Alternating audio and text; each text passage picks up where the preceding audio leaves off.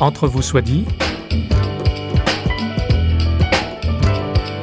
Entre vous soit dit, une émission culturelle au sens large, large d'horizons nouveaux.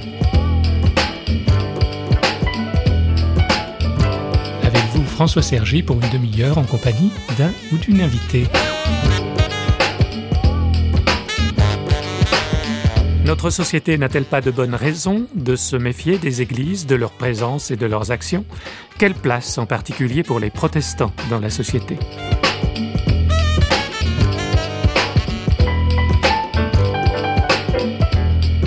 Les protestants. Les protestants créés sous l'égide de la Fédération protestante de France, un vaste rassemblement annuel protestant en fait.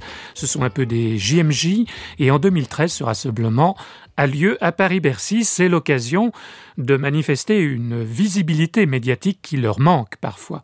Après Étienne Lermenot, président du CNEF, le Conseil national des églises évangéliques de France, nous sommes allés trouver 47 rue de Clichy à Paris, Claude Batty, pasteur des églises évangéliques libres, et interrogé ici en tant que président en fin de mandat de la Fédération protestante de France. Ces propos seront complétés par le nouveau responsable élu, François Claveroli, pasteur de l'église protestante unie du Saint-Esprit à Paris.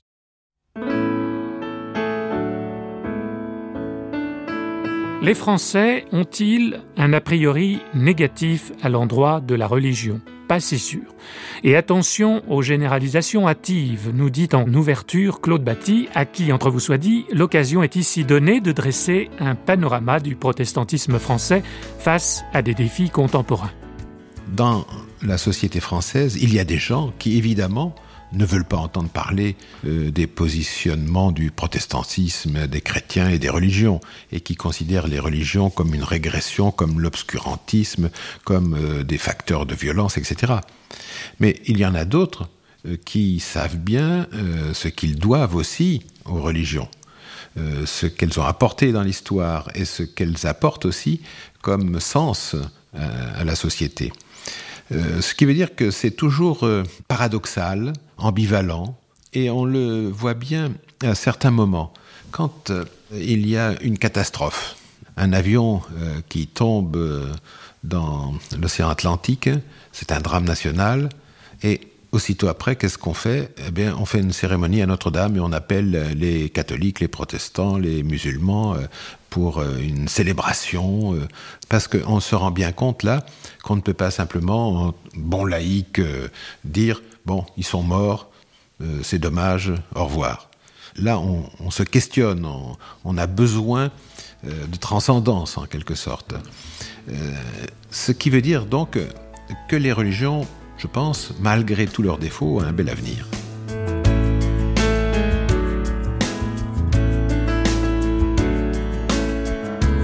Imaginons, hypothèse, en 2000, je ne sais pas combien, il n'y a plus d'église, plus de messages euh, chrétiens. Difficile à imaginer, impossible. Mais ce qu'apportent les églises, peut-être les religions si on veut généraliser, c'est ce que j'appelais tout à l'heure une référence euh, à la transcendance. Tout ne se joue pas ici et maintenant. L'homme n'est pas la mesure de tout. Il y a ailleurs un au-delà qui est capable d'élever l'homme et de lui trouver un sens à son existence. Ça, c'est un apport euh, fondamental euh, des religions et du christianisme en particulier. Qu'est-ce qui fait euh, qu'on est capable d'altruisme, de donner sa vie? Alors je sais bien qu'il n'y a pas que les religions, des humanistes, des athées peuvent dire qu'il n'y a que les religions capables de donner du sens, mais elles contribuent euh, grandement à cet apport-là et à un nécessaire dialogue. C'est Jésus qui posait la question, euh, quand le Fils de l'homme reviendra, trouvera-t-il la foi sur la terre? Est-ce que vous êtes optimiste, pessimiste? On rencontre euh, une adhésion euh, au message de l'Évangile, à la foi chrétienne qui est proposée? Ah oui, moi... Là encore, c'est de la Oui, généralisation. et hein, puis mais c'est de la prophétie, hein. mais Oui. Euh, j'ai pas de crainte là-dessus. Il y a une demande. Il y a une demande, et pour ne parler que du protestantisme, il est évident que le protestantisme en France est plus dynamique et vigoureux qu'il y a euh, 30 ans. C'est les chiffres qui le disent. Oui. Et on voit bien comment, contrairement à ce qu'on raconte assez souvent, la religion est très présente dans la vie de nombreux peuples. Alors évidemment, les choses ont changé.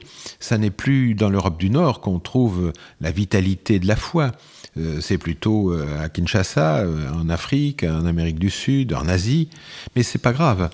Puis c'est le mode de vivre sa foi qui est aussi différent. Voilà. Mm. Et en France, quand il y avait autrefois plus de 90% des Français qui se disaient catholiques, au point que on disait français et catholique, c'est comme si c'était identique. Aujourd'hui, il y a moins de la moitié, sans doute, des Français qui revendiquent une identité catholique. Et après, dans ces 50%, il y en a un, petit pourcentage qui est pratiquant. Mais ce qui a changé, c'est qu'autrefois, ces gens qui se disaient catholiques étaient des catholiques sociologiques, qui n'étaient pas très engagés. Alors qu'aujourd'hui, les catholiques euh, sont certainement bien moins nombreux, mais ceux qui sont dans les églises, ils savent pourquoi ils y sont. Donc on a trouvé des militants. Ça, c'est un grand changement. On, est là dans des choix personnels et non plus dans des choix de société.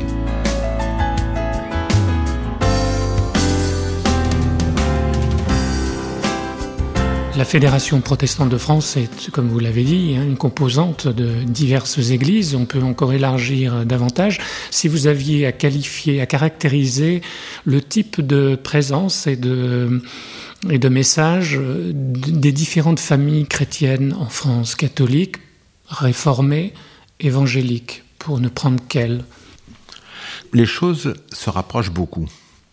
Autrefois, les catholiques étaient visibles, présents partout, euh, euh, Notre-Dame, etc. C'était, pour reprendre un mot que j'aime pas beaucoup, mais incontournable.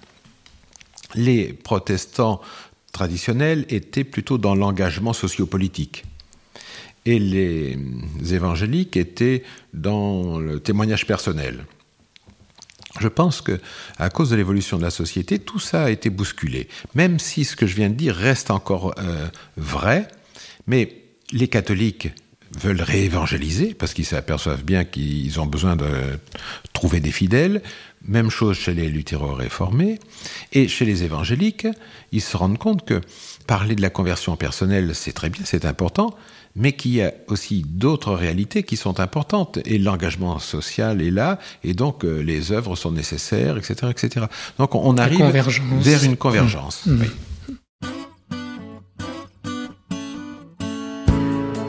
On vit posé sur un caillou, lancé à toute allure, qui nous emmène, on sait pas où, dans l'espace obscur. Sur un caillou à peine poli, qui se gratte entre l'épaule, qui se mouche à coups de tsunami, que personne Comment tu veux bâtir quelque chose de solide sur un caillou lâché dans le vide?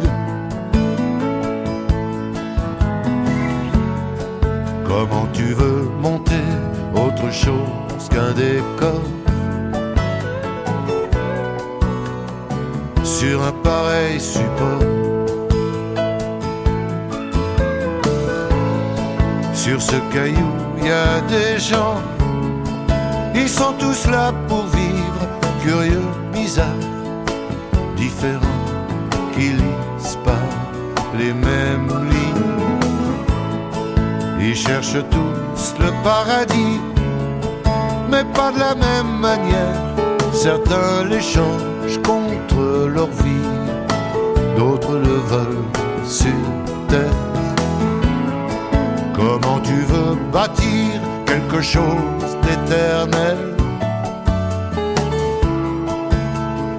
sans que les dieux s'en mêlent?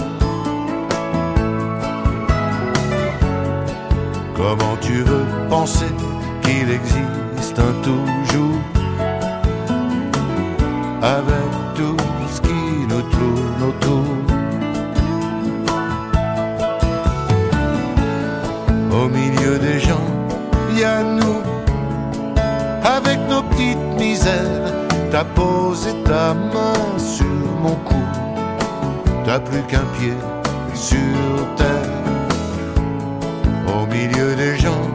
il y a nous, appuyés contre un mur, on va le trouver, ce foutu caillou, caché dans ta chaussure. On va le jeter si loin qu'il retombera pas sur terre. Il fera son chemin dans l'univers.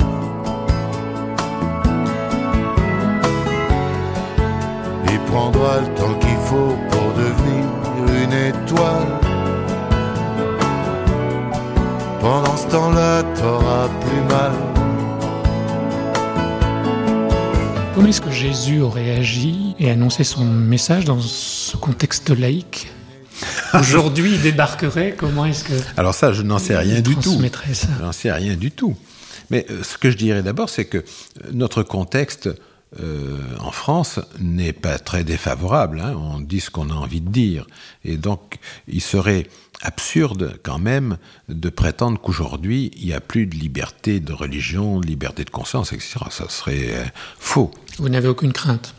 Non, il n'y a, pas de crainte là-dessus. Le seul problème est plutôt un problème euh, juridique lié aux associations cultuelles, aux aumôneries, un, un certain nombre de choses comme ça. Comment est-ce que tout ça s'agence? Et c'est compliqué. La société est complexe. Ce qu'il faudrait éviter, à mon avis, c'est des réactions idéologiques de part et d'autre que d'un côté on ait un rationalisme euh, qui prétendrait éradiquer les religions comme euh, la subsistance de l'obscurantisme et que de l'autre côté euh, les religions se mettent à, parler de persécution alors que ça n'est pas le cas. Donc il faut avoir la capacité dans notre société de parler de manière raisonnable entre des gens qui n'ont pas les mêmes convictions. Et ça demande, pour les églises euh, en particulier, une euh, grande attention parce que euh, si elles veulent être entendues aujourd'hui, il ne faut pas qu'elles disent Dieu a dit, il est écrit, Pas de charia évangélique. voilà, de référence qui n'a aucun sens pour nos concitoyens, enfin pour une partie de nos concitoyens. Par contre, à partir de nos convictions, on est capable d'exprimer un argumentaire qui a du sens et qui soit euh, entendable par des gens qui n'ont pas nos convictions et euh, notre foi. Et ça, c'est un travail qu'il est nécessaire de s'imposer. Je pense, question de l'euthanasie. Là, il n'est pas question de dire euh, tu ne tueras pas, parce que le décalogue est sans doute une référence culturelle importante dans notre société, mais ça n'est pas une autorité. Mais par contre, on peut, à partir de nos convictions, élaborer un argumentaire qui donne du sens à une prise de position concernant le respect de la vie, la dignité de la personne, etc. etc.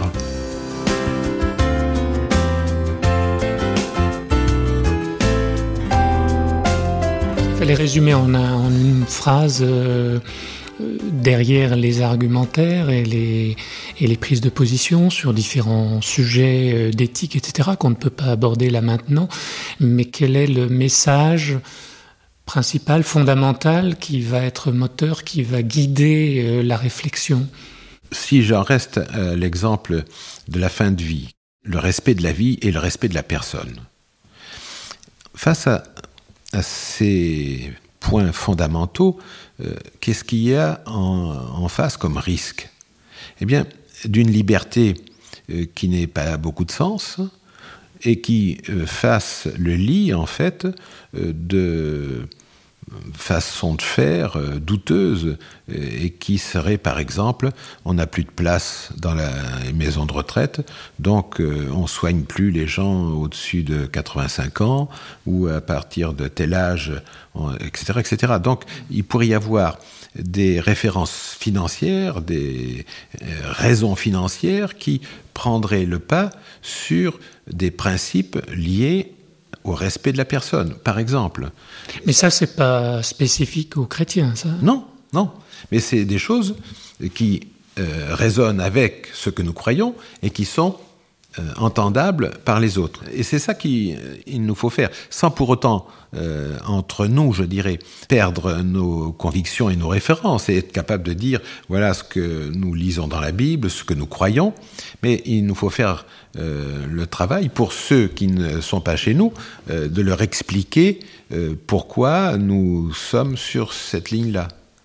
Mais si je comprends bien, vous, vous nous autoriseriez pas à dire euh, que c'est au nom d'un Dieu créateur de la vie dont on n'est pas le, le maître, qu'on respecte la vie, etc. Non, ça vous, pour vous, ça reste de l'ordre de, de, de l'interne aux églises?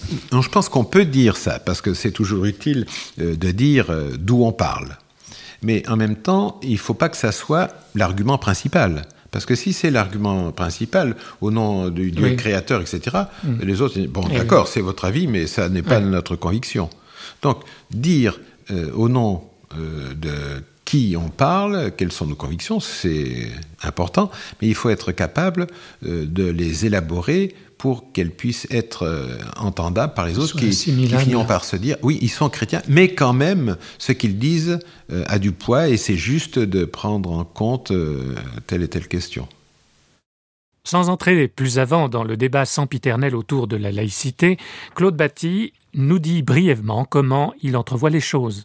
Ce qui serait intéressant, c'est qu'on puisse reprendre à, nouveau frais la discussion euh, ce qu'est la laïcité aujourd'hui dans notre société, ce Vous que ça implique. Dans quel cadre Au Parlement euh, Oui, dans le nouveau contexte.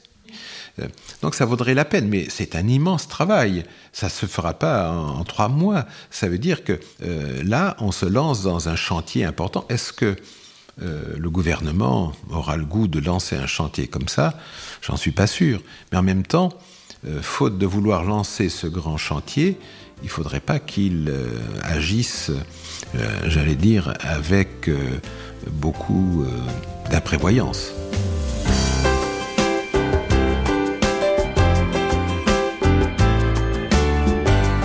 Avant d'entendre comme promis François Claveroli, président de la Fédération protestante de France à compter de l'automne 2013, et les perspectives d'avenir qu'il entrevoit, Claude Batty conclut sur une note positive et en profite pour rappeler en deux mots ce que n'est pas la Fédération protestante de France. Ce qu'il faut rappeler, parce que quelquefois on fait des confusions, c'est que la Fédération protestante n'est pas une église, mais une fédération d'églises, d'œuvres et de mouvements. Alors, on ne se marie pas, hein. on vit ensemble. Et je dois dire qu'on vit plutôt bien ensemble. C'est les temps qui veulent ça. Euh, vous savez qu'on ne maîtrise pas euh, l'évolution profonde des sociétés. Et il y a des moments où surgissent de tous côtés des besoins, des appels qui font que telle chose est possible alors qu'elle était impossible quelques années avant. Euh, on peut parler de la réforme, on peut parler de ce qui s'est passé aux États-Unis avec le mouvement, mouvement civique, etc.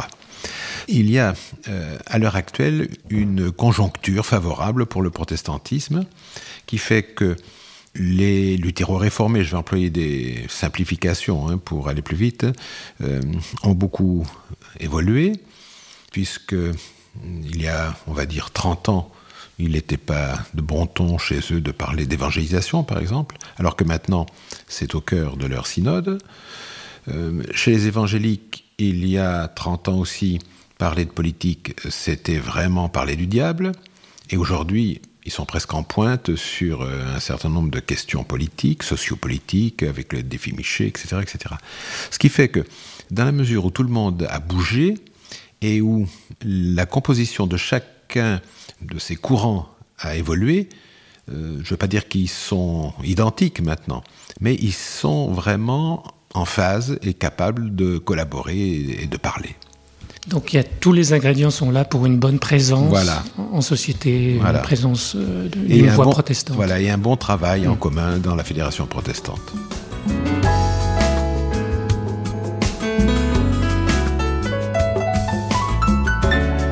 Titre personnel et enfin de, au moment de partir, mmh. vous êtes euh, vous-même satisfait? On peut jamais être euh, satisfait. Tant qu'il reste quelque chose à faire, rien n'est fait, comme disait. S'il y avait un dossier à transmettre à votre successeur, ce serait quoi, par exemple Non, euh, Vous savez, j'ai essayé euh, dans mon travail d'être toujours en lien avec les autres, de faire un, un, travail collégial avec le bureau, avec le conseil.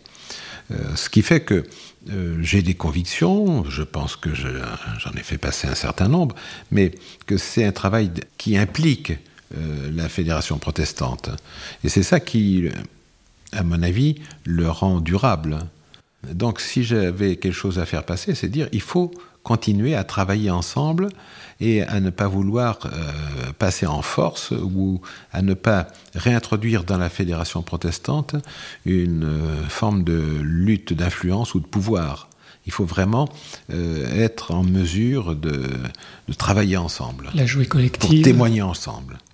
Mais c'est peut-être au détriment d'une euh, moins bonne visibilité, puisque voilà, vous, n'assumez pas le rôle de pape du protestantisme. Voilà. Ça peut arriver, et je pense qu'on a dû me le reprocher, c'est que je ne suis pas d'une certaine façon euh, médiatique dans le sens où ce que les médias aiment beaucoup, c'est des prises de position un peu tonitruantes qui font un peu scandale, et on en parle, et ça alimente les gazettes, etc. Bon, je suis capable de faire n'importe quelle bêtise comme les autres, mais euh, disons que je me suis gardé de ce genre de fonctionnement parce que ça n'est pas quelque chose qui édifie à long terme. Euh, ça fait parler de soi un moment, mais euh, ça fait perdre aussi de la crédibilité, je pense. Si je fume, si je bois, si j'ai peur du, du poids, si je sors,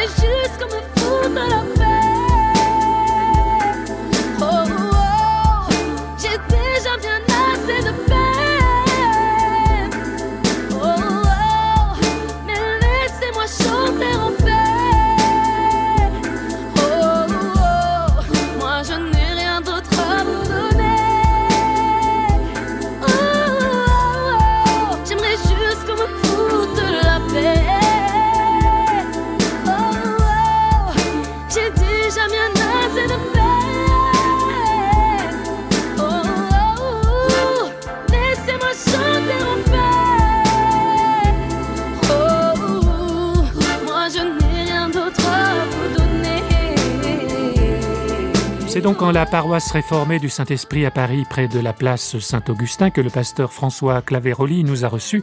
Et à notre micro, il expose trois chantiers d'avenir pour le protestantisme en France, dans la continuité de ce qui a été fait ou décidé en Assemblée générale, précise-t-il. Euh, la première perspective, c'est évidemment le renforcement du lien fédératif entre les différentes églises de la fédération.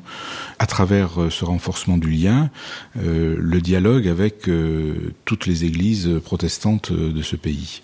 La deuxième perspective, c'est l'engagement à la fois écuménique et interreligieux des partenaires de la Fédération protestante de France. Je crois que là, il faut repenser la structure même de ce dialogue et l'organisation du service et puis le troisième euh, point ou la troisième perspective, c'est évidemment 2017 euh, avec euh, la commémoration du jubilé de la réforme, les 500 ans de la réforme en Europe et dans le monde. De quelle grande réforme le protestantisme aurait-il besoin? Le protestantisme a besoin de deux réformes principales. La première, ce serait de travailler de manière beaucoup plus explicite à sa propre unité les églises de la Réforme ont inventé au fond la, liberté, hein, la liberté de conscience, la liberté de, vivre euh, euh, son mode d'être Église euh, indépendamment du catholicisme romain, mais le prix à payer a été une forme de dispersion, une forme d'éclatement, peut-être même de dissémination, avec des aspects positifs évidemment, mais je pense qu'en Europe notamment, mais aussi c'est vrai en Afrique et dans bien d'autres lieux de ce de ce monde, l'éparpillement, l'éclatement du protestantisme est quand même perçu comme un handicap. Euh, la deuxième perspective euh, d'une réforme des églises protestantes serait d'assumer, au fond, sa, double origine. Euh, une origine classique, la réforme classique, la réforme luthérienne, réformée, anglicane, bon, et puis la réforme anabaptiste, radicale, de laquelle est issu l'ensemble du mouvement évangélique, pentecôtiste, etc. Et donc, au fond, se redire les uns aux autres que être protestant, c'est à la fois être issu de cette tradition un peu classique, un peu historique, et aussi de cette tradition évangélique, anabaptiste, pentecôtiste, comme on, le voit euh, de plus en plus, non seulement en Europe, mais dans le monde entier. Je crois que ces deux prises de conscience pourraient renouveler, au fond, une, forme d'être protestant euh, en France. Nous avons demandé au pasteur Claveroli ce qu'il attendait en tant que protestant de l'Église catholique romaine, la note finale étant laissée à l'Évangile sous la bannière duquel se prévalent toutes les Églises, aussi diverses et divisées même soient-elles. Euh, il faut savoir que cela fait maintenant un demi-millénaire que la réforme a eu lieu, et ma question, euh, cum grano salis, est de savoir combien de siècles faudra-t-il attendre pour que euh, Rome ouvre les yeux sur la réalité chrétienne autre que la sienne propre. cette question-là est une question vive, dont la réponse, je crois, appartient vraiment euh, aux évêques et euh, aux premiers d'entre eux. Autrement dit, que le catholicisme reconnaisse les protestants comme des églises à part entière? Pas seulement ça, qu'ils reconnaissent qu'ils ne sont pas les seuls voyez, c'est un, problème pas seulement par rapport aux autres partenaires, par rapport aux protestants, aux orthodoxes, etc., aux anglicans, mais par rapport à l'autocompréhension du catholicisme. Comment le catholicisme se comprend-il? Est-ce qu'il se comprend toujours de manière un peu euh, autiste, hein, seul au monde, ou bien est-ce que euh, cette compréhension fait droit à la réalité de l'autre? C'est la question de l'altérité qui est posée ici, et c'est une question euh, proprement théologique. Dernière question, François Claveroli. Pour vous, l'évangile, euh, c'est quoi fondamentalement? Pour moi, l'évangile, c'est reconnaître qu'on est aimé sur cette terre et que la vie a du sens, même lorsque tout semble euh, se trouver dans une impasse. Le sens comme une, direction possible pour euh, chacune de nos vies, une vie qui a une signification aux yeux de Dieu et qui a du goût, qui a une saveur, qui peut même être une vie heureuse.